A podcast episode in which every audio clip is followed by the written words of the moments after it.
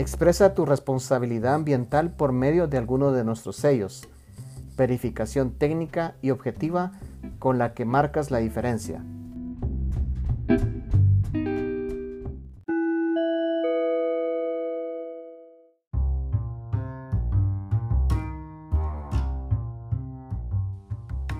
Muy buenos días amigos, un segmento más de nuestro podcast Circularidad de la Fundación Centro Guatemalteco de Producción Más Limpia.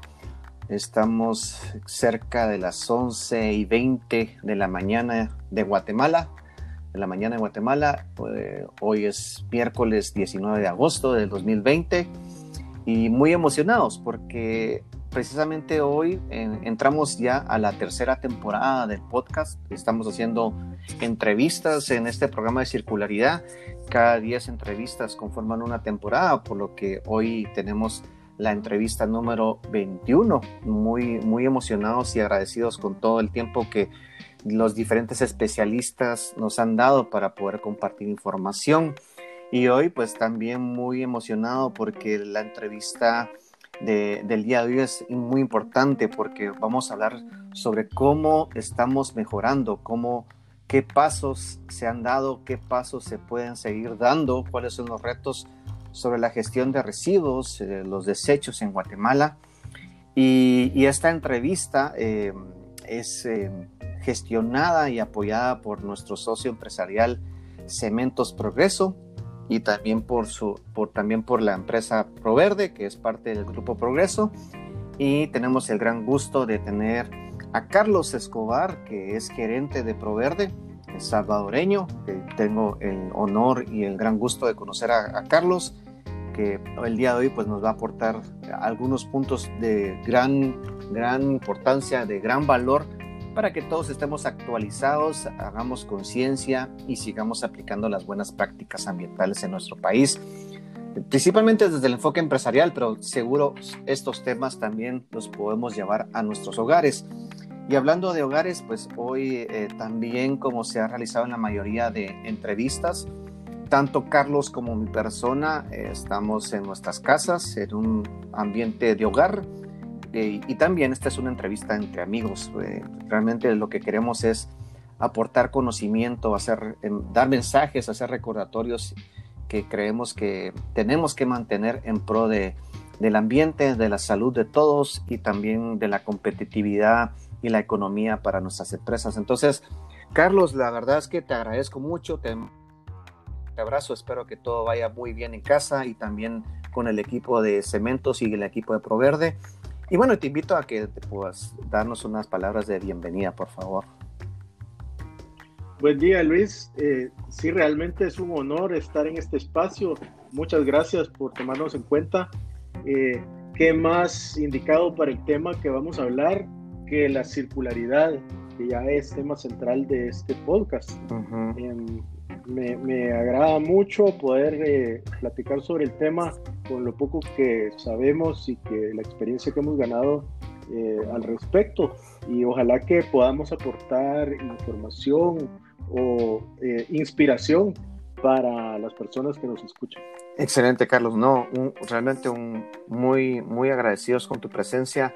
Y cuando en la antesala de la entrevista, pues conversamos precisamente el día de ayer sobre eh, afinar el tema que íbamos a, comentar eh, con tu persona, pues sí, definitivamente sí es importante seguir hablando sobre la gestión de residuos, muy enfocado, por supuesto, en la experiencia de Guatemala, porque tenemos ahí también el honor que y el gusto que cada vez más personas fuera del país escuchen esto y seguro que tus aportes, no tengo duda que pueden también dar puntos de valor amigos de la región de Centroamérica y Latinoamérica. Entonces hoy vamos a hablar sobre la gestión de residuos en Guatemala, eh, cómo puede ser mejorada significativamente, eh, pues resaltar todavía los retos que tenemos y siempre, como bien lo dijo Carlos, ya lo mencionaste Carlos, siempre dándole ese enfoque de, de lograr una economía circular, ¿no? de, de lograr una gestión integral del tema, porque las consecuencias son positivas para todos. Entonces, Empecemos con el primer punto. Carlos, ¿cómo ves la,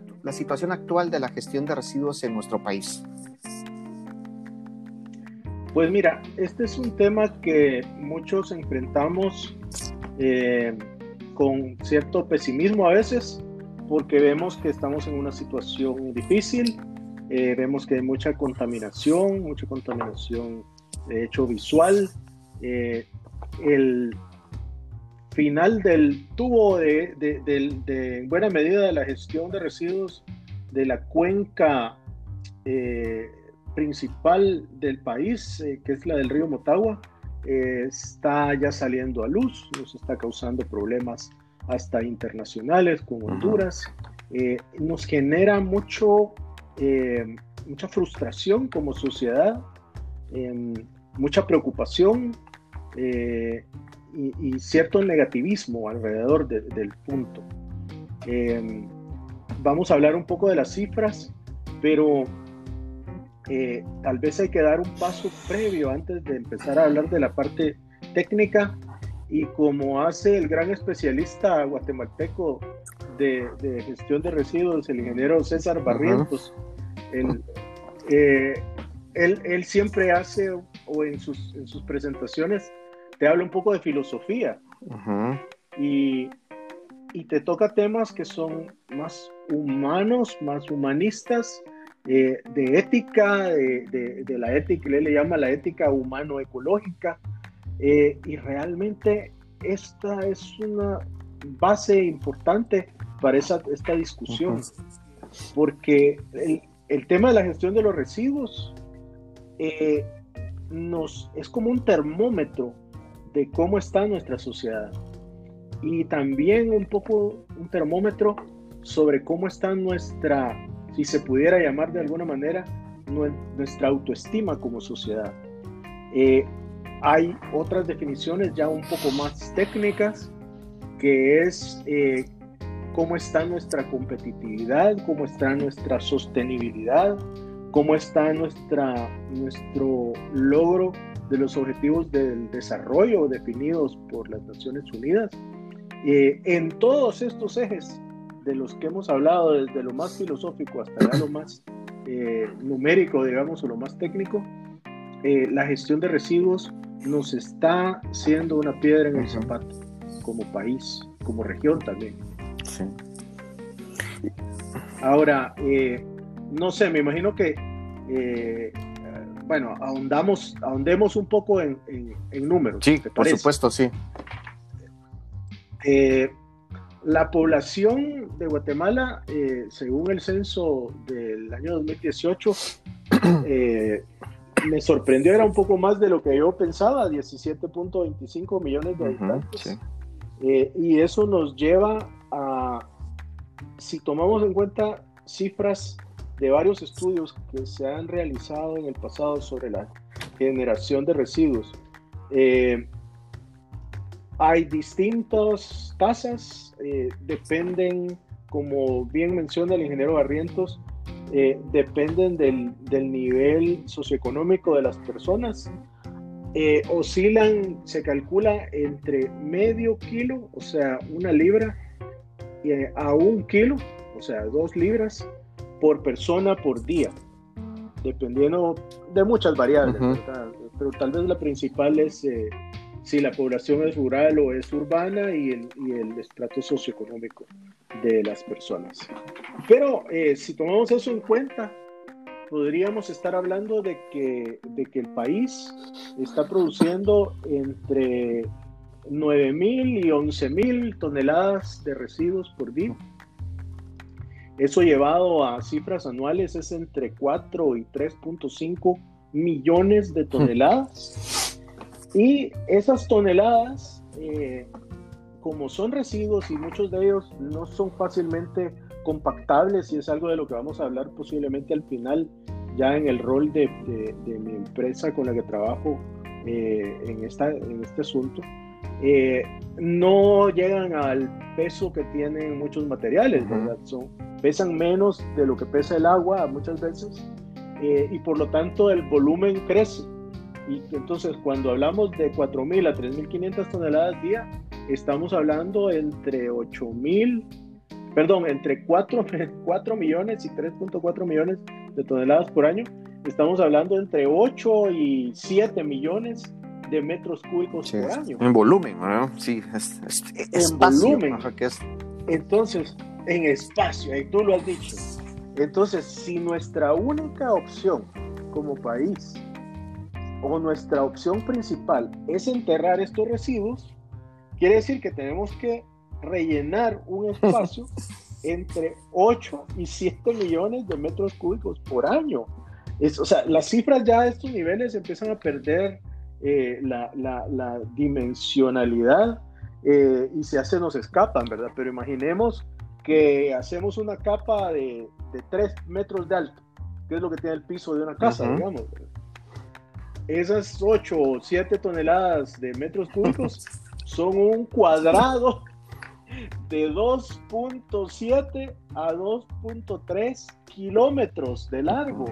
O sea, imagínate, quiere decir que todos los años nosotros rellenamos un cuadrado de, por, poner una cifra promedio, de 2 kilómetros y medio por 2 kilómetros y medio por 3 metros de alto. Es, es inaudito. Por eso, claro, ya empezamos a entender por qué hay tanto botadero a cielo abierto, por qué es tan difícil la gestión municipal de los residuos, por qué es un, un problema tan, tan grande. Eh, y también ya podemos empezar a entender las consecuencias ambientales y de salud que estos materiales nos pueden traer. Exacto. El volumen del problema es bastante grande. Estamos hablando entonces de muchas toneladas de, y muchos metros cúbicos de residuos al año y hay una cifra un poco alarmante y es que hay estudios que indican que eh, solo hay recolección en cerca del 76.5% de los hogares eh, a nivel nacional.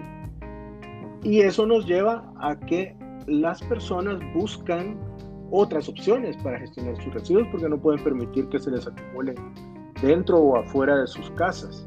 La más fácil, lamentablemente, es la quema a cielo abierto. Y la quema a cielo abierto, para las personas que conocen sobre combustión, sobre las reacciones químicas que se dan en la combustión, eh, es muy preocupante porque en las quemas a cielo abierto y en baja temperatura, que es una llama eh, que se puede generar en una pila de basura, se están generando gases de altísima peligrosidad. Y entonces, si tenemos estas cantidades tan grandes, eh, estamos generando un problema grande de contaminación atmosférica y de consecuencias a la salud. Eh, al haber dimensionado un poco ya esto de, la gestión de residuos en Guatemala y, recordando que estamos hablando de eso, ¿verdad? De entre 7 y 8 millones de metros cúbicos al año, es más fácil entender, aunque realmente todavía no hay, al menos no conozco yo, de estudios eh, de consecuencias directas a la salud humana y a la salud del ambiente por estos problemas de contaminación al aire y contaminación al, suelo y al agua. Eh, pero casi que saltan a la vista, porque o, son bastante, es bastante obvio que se están generando este tipo de consecuencias. Lamentablemente, y, no es fácil hacer esos estudios, ¿verdad? Llegar a tener una correlación entre, por ejemplo, cantidad de lixiviados que se genera en los botaderos y eso que vaya a parar a, a los eh, cuerpos de agua, cuerpos de agua de los cuales nosotros consumimos, eh, se usa mucho para consumo humano. Eh, allí es muy probable, por no decir seguro, que van, vamos a encontrar cuando se haga ese tipo de estudios consecuencias y correlaciones directas entre mayor contaminación y mayor cantidad de enfermedades en las personas. ¿Qué tipo de enfermedades? Enfermedades eh, gastrointestinales, muy probablemente en el caso de la contaminación al agua, enfermedades respiratorias en el caso de la contaminación al aire y otros problemas más graves de salud como es eh, ya la mayor preponderancia de cáncer o algunas enfermedades eh, degenerativas, digamos, por correlación directa con contaminación. Sí, precisamente hace unos días, eh, eh, la entrevista previa a esta, eh, hablamos un poco sobre la contaminación invisible, que precisamente va muy relacionado a, los insumos que está usando la sociedad para tener una calidad de vida adecuada, pero que en esa dinámica social hay, y también pues ingresando ahí también los posibles impactos que, la industria, el comercio en sí pueden llegar a generar si no se controla bien, eh, es, un, es un problema así silencioso, o sea, eh, está en silencio total y, y, es algo que no se ve, porque hoy estamos hablando de desechos sólidos, de residuos que tal vez sí se pueden ver, pero que por las malas prácticas de su gestión, los invisibilizamos, o sea, los volvemos invisibles porque se dispersan, ¿no? Entonces, eh, ahí es donde, donde realmente da miedo eh, y sí debería de generarse una preocupación social porque regresando un poco a lo que mencionaste al inicio, que menciona nuestro estimado Pepino, César Barrientos, es algo que, que indica que no pareciera que no nos está preocupando nuestra propia salud no nos estamos cuidando nosotros mismos. Eh, entonces, ese amor propio yo sí estoy de acuerdo con lo que menciona, con lo que mencionaste, es un reflejo, nuestra forma de gestionar los residuos como sociedad es un reflejo de lo que, de, cómo nosotros estamos actuando diariamente con nuestro estilo de vida.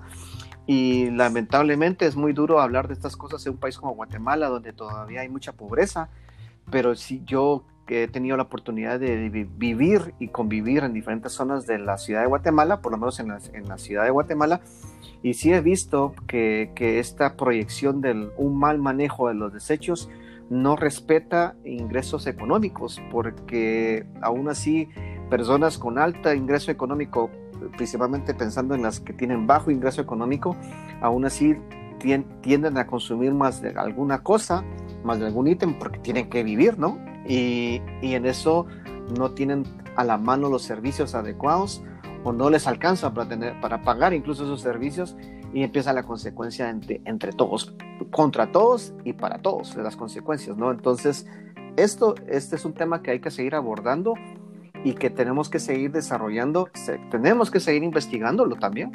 Y, y el papel de las empresas, eh, el sector privado es muy importante en, esta, en lograr revolucionar la gestión de los, de los residuos. Entonces,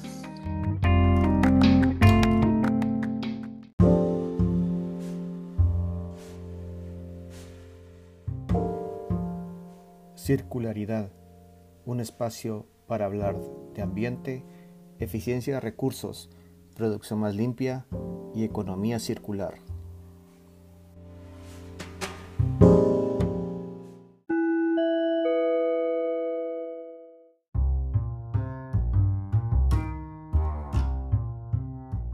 Pasando un poquito al segundo punto, Carlos, si sabemos que eh, creo que sí hay mucha información que hay que aportar sobre los problemas que tenemos, pero también tratemos, vamos a tratar de invertir el tiempo en hablar sobre entonces cómo podemos mejorar esto según tu perspectiva, basándonos en estos problemas que ya mencionaste, eh, ¿qué acciones te podríamos tener o realizar para mejorar significativamente la situación actual de los residuos en el país? Perfecto. De plano que podríamos pasar horas hablando de los problemas y lamentándonos, ¿verdad? Pero Exacto. Eh, yo creo que eso, eso muchas veces, eh, cuando solo las discusiones se quedan hablando de los problemas y particularmente de este, eh, nos da pesimismo y nos enojamos y nos vamos y ya nos seguimos. Pero qué bueno que, que, que, lo hablamos porque realmente estamos teniendo buenos ejemplos y cada vez más desarrollo, incluso desarrollo humano en Guatemala, que, que van dando las condiciones para que estos problemas que nos parecen imposibles o que nos parecen históricos y ya culturales, sí tengan solución y tal vez soluciones a corto o mediano, medianamente corto plazo. Eh, ayer oía, oía yo unas entrevistas eh, que se hacían a profesionales jóvenes en, ingeniería agronómica, ingeniería eh, forestal, eh, y se nota la, el nivel de preparación de estos jóvenes profesionales que están hambrientos de aplicar sus conocimientos amplios ya, hablan con mucha propiedad y, y se puede decir que ya tenemos el recurso humano necesario, probablemente hasta más, para, para encontrarle solución a, a estos problemas. Ahora, volviendo a, a, los enfoques filosóficos, ¿verdad? O a la, o a la parte eh, estratégica de qué puede hacer la diferencia. Pues eh, ahora está muy en boga eh, el tema de la economía circular, pero me parece que es afortunado que no es una moda, sino que es verdaderamente el mundo está adquiriendo conciencia de lo que significa la economía circular. Y eso, nos, eso va muy de la mano con un tema que hemos venido estudiando y aprendiendo desde hace tiempos, eh, que lo hemos platicado contigo muchas veces, y es la gestión, ya no solo gestión de residuos, sino que la gestión integral de los residuos. Em, para, para las personas que nos escuchan, que seguramente ya algo conocen, pero para que hablemos en el mismo lenguaje cuando hablamos de economía circular, detengámonos un poco a, examinar a qué se refiere eso. Eh, en pocas palabras, eh, a lo que se refiere a la economía circular es que antes eh, de que los, se tomaran en cuenta los temas de sostenibilidad, las economías eran más lineales, le, llama, le llaman los, los entendidos en la materia. ¿Y qué era, que, a qué se refieren con que eran lineales? Que se extraían minerales o recursos de la naturaleza, también se extraían recursos naturales, eh, vegetales o animales, se les daba unos procesos de transformación como una especie de cadena de procesos, ¿verdad? Eh, la, venían los consumidores o los usuarios hacían uso o aprovechamiento de esos eh, materiales ya procesados y inmediatamente eso generaba residuos y los residuos típicamente iban a parar a rellenos, a enterramientos. Si es que no, a otras alternativas eh, mm, peores desde el punto de vista ambiental y de salud, como ya hablamos que es la quema. A eso, eh, tratando de de aprovechar el tiempo y resumirlo en pocas palabras, a eso se le, se le llamaba la economía lineal. Y la economía circular lo que trata es de que tanto desde el canal de lo mineral y desde el canal de lo natural, eh, cuando se van dando esos distintos eh, escalafones o pasos de, de, procesos para meterle valor a los materiales y hacerlos más aprovechables, que también haya otros procesos circulares, les llaman ellos, que regresen parte de los materiales o de los residuos a los procesos y a los usuarios para que tengan más de un uso. y, y, le meten un par de pasos adicionales antes de llegar al relleno y uno eh, particularmente en el área en la que yo trabajo es muy importante que es la recuperación energética antes de llegar a los, a los rellenos.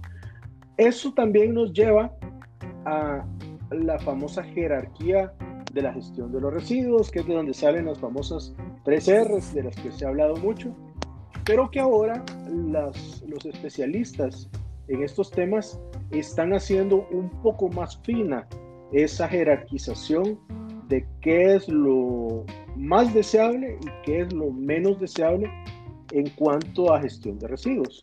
Entonces antes se hablaba de evitar, reducir, reutilizar y reciclar, eh, pero ahora, por ejemplo, se habla, sí, por supuesto, de evitar la generación de residuos. En muchos países ya lo están logrando. Países desarrollados eh, tienen tasas menores de generación de residuos que nosotros. Si nosotros tenemos, un, eh, digamos, un promedio de 0.6 o 0.7 kilos por persona, ya hay países desarrollados que tienen 0.5 o 0.4, que es, eh, quiere decir que están trabajando mucho en evitar eh, los empaques y lo que genera residuos. Luego minimizar, reducir, lo que ya sabemos. eh, la recuperación y en la recuperación meten las dos categorías, tanto de reciclar como la de reutilizar. El ejemplo mejor de reutilizar es la famosa botella, ¿verdad? Que tiene varios usos. La botella de vidrio que empieza siendo botella de bebida alcohólica y termina siendo botella de miel. Eh, una cosa menos, menos eh, problemática. Eh, luego de la recuperación de materiales, en, en la jerarquía desarrollada, por ejemplo, por la cooperación alemana, ya hablan del coprocesamiento de residuos, que es lo que en este caso, en el caso nuestro, hace Cementos Progreso porque lo separan de la siguiente categoría que es la incineración con recuperación energética. La gran diferencia entre el coprocesamiento y la incineración es que el coprocesamiento no produce cenizas porque las aprovecha dentro del proceso y la incineración sí. Luego ponen otros pretratamientos físico-químicos, luego ponen los rellenos y luego al final ponen las incineraciones o los vertederos no controlados. Entonces, si nos damos cuenta, en esta última parte ponen, eh, si te das cuenta, no están las incineraciones juntas, sino que hay una incineración verde, digamos, o que puede ser, que puede ser al menos ambientalmente neutra, que es la incineración con recuperación energética y con medidas de control de la contaminación. Y abajo, abajo está la incineración sin medios de control de la contaminación. Eh, entonces, eso es, ahí, hemos hablado del enfoque de economía circular y cómo se puede aplicar en, eh, en la gestión de residuos. Eh, no es fácil, obviamente, ¿verdad?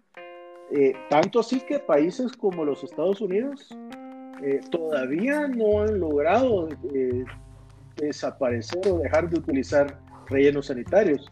La última cifra que yo tengo, es del año 2017, si no me equivoco, era que los Estados Unidos, con sus residuos, el 52% de sus residuos los metía a rellenos. El 36% eh, ya hacían con ellos tanto reciclaje como compost, que es eh, la, creación de abono, ¿verdad? Y 12% tenían como cifra de recuperación energética. En la Unión Europea, eh, más o menos en ese mismo año, era ambientalmente, digamos, un poco mejor la situación, porque en lugar de 52 tenían 45% de utilización de rellenos, 38% de reciclaje o compostaje y 17% de recuperación energética. Pero la Unión Europea es un gran hay una gran diversidad de países verdaderamente allí, ¿verdad? Están desde los más desarrollados hasta unos que son eh, muy parecidos a los nuestros. Exacto. Digamos que uno de los mejores ejemplos es Alemania, que ya no tiene rellenos.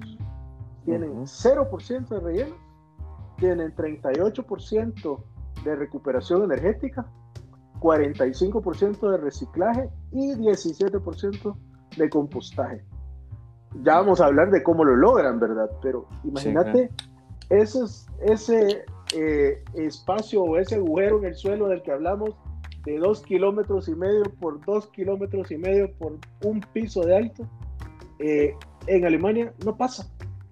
Exacto. Simplemente no meten ni una ni un kilogramo de basura al suelo.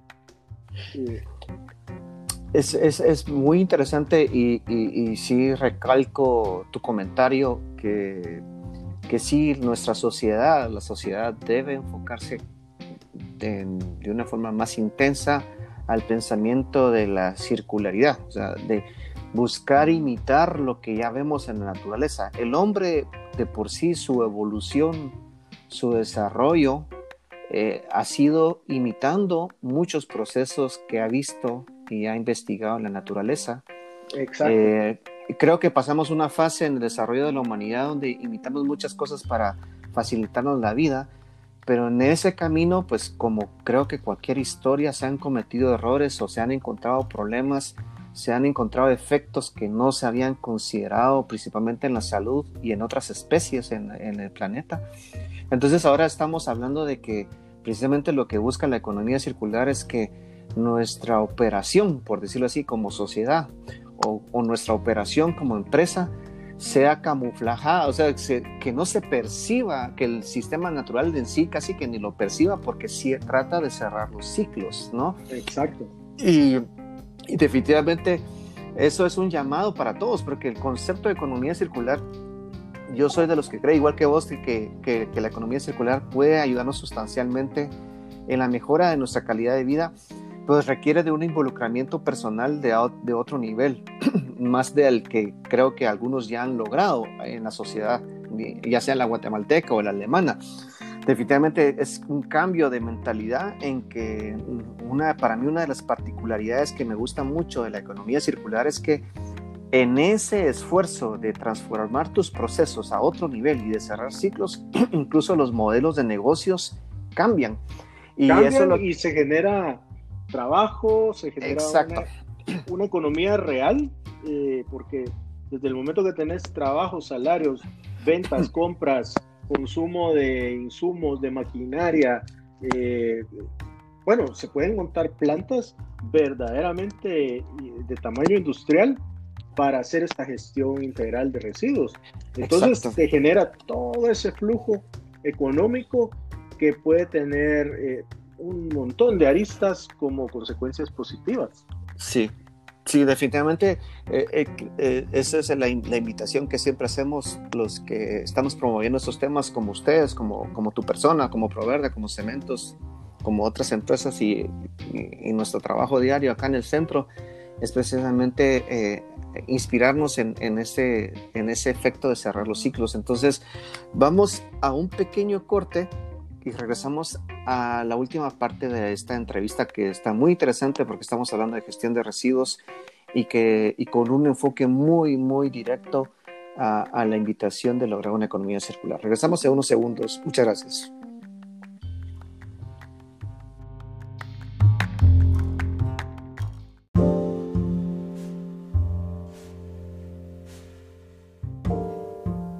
Creemos en el valor de las alianzas y en el libre conocimiento.